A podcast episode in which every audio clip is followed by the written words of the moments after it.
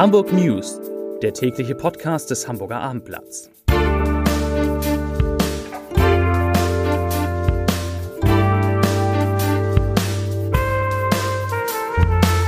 Herzlich willkommen. Mein Name ist Lars Heider und natürlich gibt es auch in diesen Hamburg News Hamburgs schnellsten Corona-Update. Alles auf einen Blick. Es geht um Ausstiegsszenarien aus den Maßnahmen gegen das Virus, die heute im Universitätsklinikum Eppendorf vorgestellt worden sind. Da kann ich nur sagen, da wird es spektakulär.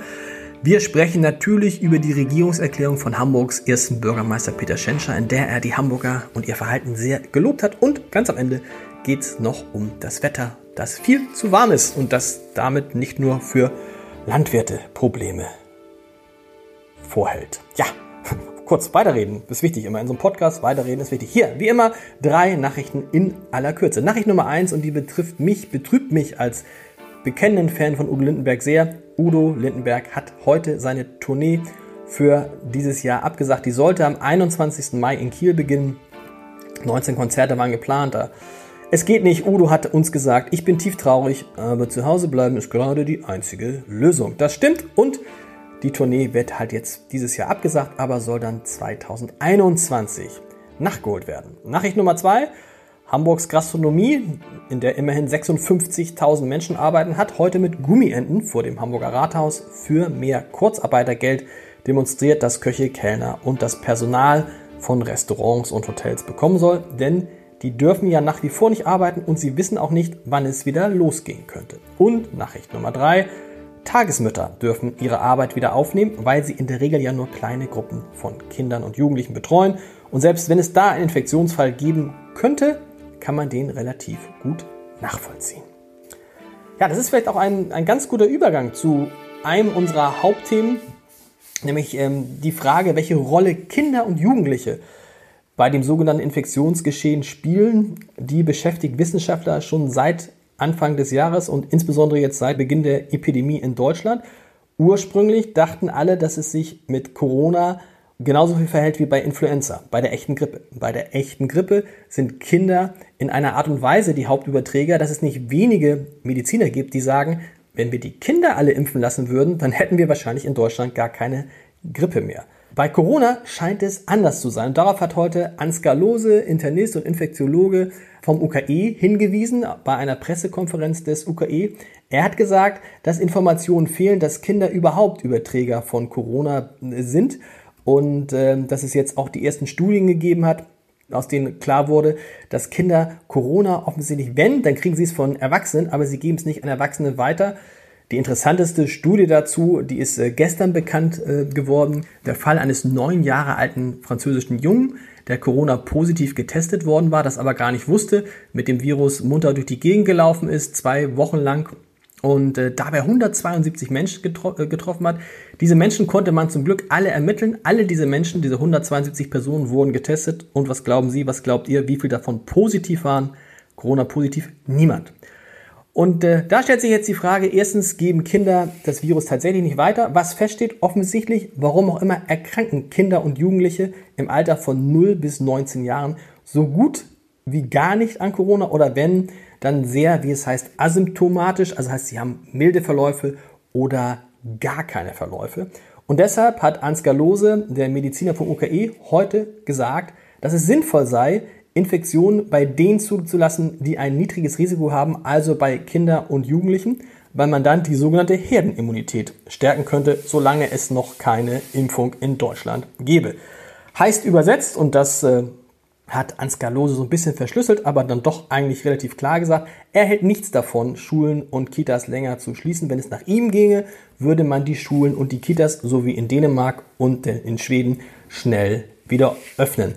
Ansgar Lose hat auch nochmal darauf hingewiesen, dass es unsinnig ist, und das sollten wir vielleicht auch an diesem Podcast nicht mehr tun, dass es unsinnig ist, sich in der Bewertung der Epidemie an den Fallzahlen, an den täglich veröffentlichten Fallzahlen zu orientieren. Die seien allein deshalb nicht aussagekräftig, weil die Zahl der Neuinfizierten umso größer sei, je mehr getestet würde, wird weniger getestet, sinkt die Zahl der Neuinfizierten vermeintlich, was aber wie gesagt für die Epidemie gar nichts aussagt. Der Vorschlag von Ansgar Lose ist, man solle sich künftig bei der Bewertung der Corona-Epidemie orientieren an der Zahl der Menschen, die im Krankenhaus behandelt werden und insbesondere dort auf Intensivstationen, denn da gäbe es keine Dunkelziffer. Gute Nachricht für Hamburg, die Zahl der Menschen, die in Krankenhäusern im Moment behandelt werden müssen, ist weiter zurückgegangen auf jetzt unter 220, genau sind es 212 und 67 davon müssen intensivmedizinisch betreut werden. Neben Ansgar Lose hat heute auch der Präsident des Universitätsklinikums Eppendorf bei dieser Pressekonferenz gesprochen. Das ist ähm, UKE-Chef Burkhard Göke. Der hat so ein bisschen ein Zwischenfazit gezogen, was die Verhältnisse an UKE anbelangt. Er sagt, die seien sehr stabil und man erwarte jetzt auch in den nächsten Wochen keine Überforderung des Systems. Man sei sehr gut aufgestellt. Sorgen macht dem UKI und wahrscheinlich allen Krankenhäusern in Hamburg allerdings eine mögliche zweite Corona-Welle im Herbst, wenn es dann wieder kälter wird, weil dann, das erzählte Göke heute, weil dann ja einerseits es die klassischen Erkältungskrankheiten gäbe, die Influenza-A-Welle, also die Grippewelle und Corona und dieses Zusammentreffen dieser verschiedenen Krankheiten, die könnten dann tatsächlich auch ein Krankenhaus wie das UKI überfordern und darauf müsste man sich jetzt vorbereiten. Übrigens die beste Vorbereitung zumindest auf die Influenza A, auf die Grippewelle wäre ja, wenn sich möglichst viele Leute in diesem Jahr tatsächlich mal gegen Influenza A, die nicht viel weniger gefährlich ist für die Risikogruppen als Corona, in der Regel sogar gefährlicher, wenn sich alle gegen Influenza A impfen lassen würden. Darauf hat nämlich nochmal Ansgar Lose auch hingewiesen, dass wir nach wie vor ein Akzeptanzproblem bei Impfungen in Deutschland haben, insbesondere bei jüngeren Leuten und bei deren Eltern. Kommen wir zur Regierungserklärung des ersten Bürgermeisters. Peter Tschentscher hat heute seine zweite Regierungserklärung, glaube ich, zur Corona-Krise abgegeben. Wie immer im großen Festsaal des Hamburger Rathauses, weil ja da der Abstand zwischen den Senatoren und zwischen den Bürgerschaftsabgeordneten gewährleistet werden kann. Und äh, ich habe mir natürlich für Sie, für euch diese Regierungserklärung angehört. Die war, hat jetzt inhaltlich wenig Neues enthalten, aber Schenscher hat, finde ich, das ähm, sehr schön gemacht, dass er eben nicht nur der Politik auf die Schulter geklopft hat, sondern auch die Hamburger extra gelobt, hat gesagt, die Hamburger hätten sich sehr diszipliniert und kreativ verhalten und sie hätten eine hohe Veränderungsbereitschaft gezeigt. Das seien so die drei Eigenschaften, Disziplin, Kreativität und Veränderungsbereitschaft, auf die es auch in den kommenden Monaten in der Bekämpfung des Virus ankäme. Der Bürgermeister hat versprochen, ich zitiere, wir machen alles möglich, was möglich ist. Darauf können sich die Bürgerinnen und Bürger verlassen. Und was die Stadt schon möglich gemacht hat, hat er auch so ein bisschen eingeschnitten. Es ist so, dass ein Drittel der Hamburger Unternehmen in der Zwischenzeit schon Kurzarbeitergeld bekommen. Äh, es hat 50.000 Anträge auf Corona-Soforthilfe gegeben. 300 Millionen Euro sind schon ausgezahlt worden. Insgesamt stehen ja für dieses Jahr für diese Soforthilfe eine Milliarde Euro, Euro zur Verfügung und fürs nächste Jahr nochmal 500 Millionen, also eine halbe Milliarde Euro. Und 25 Millionen Euro stehen allein für die Kulturbetriebe zur Verfügung.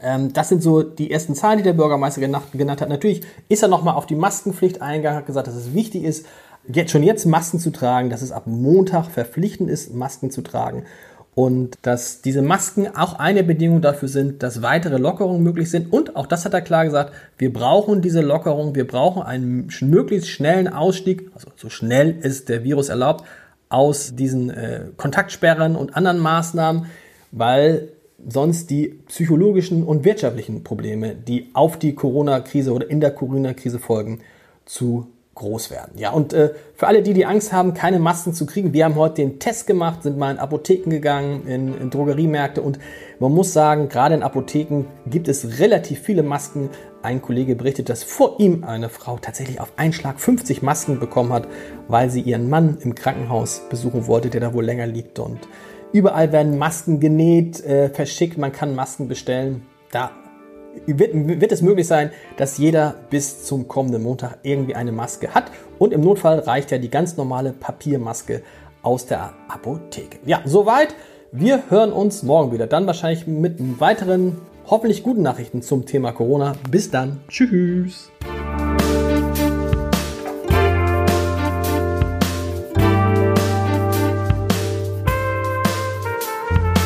Weitere Podcasts vom Hamburger Abendblatt finden Sie auf abendblatt.de slash podcast.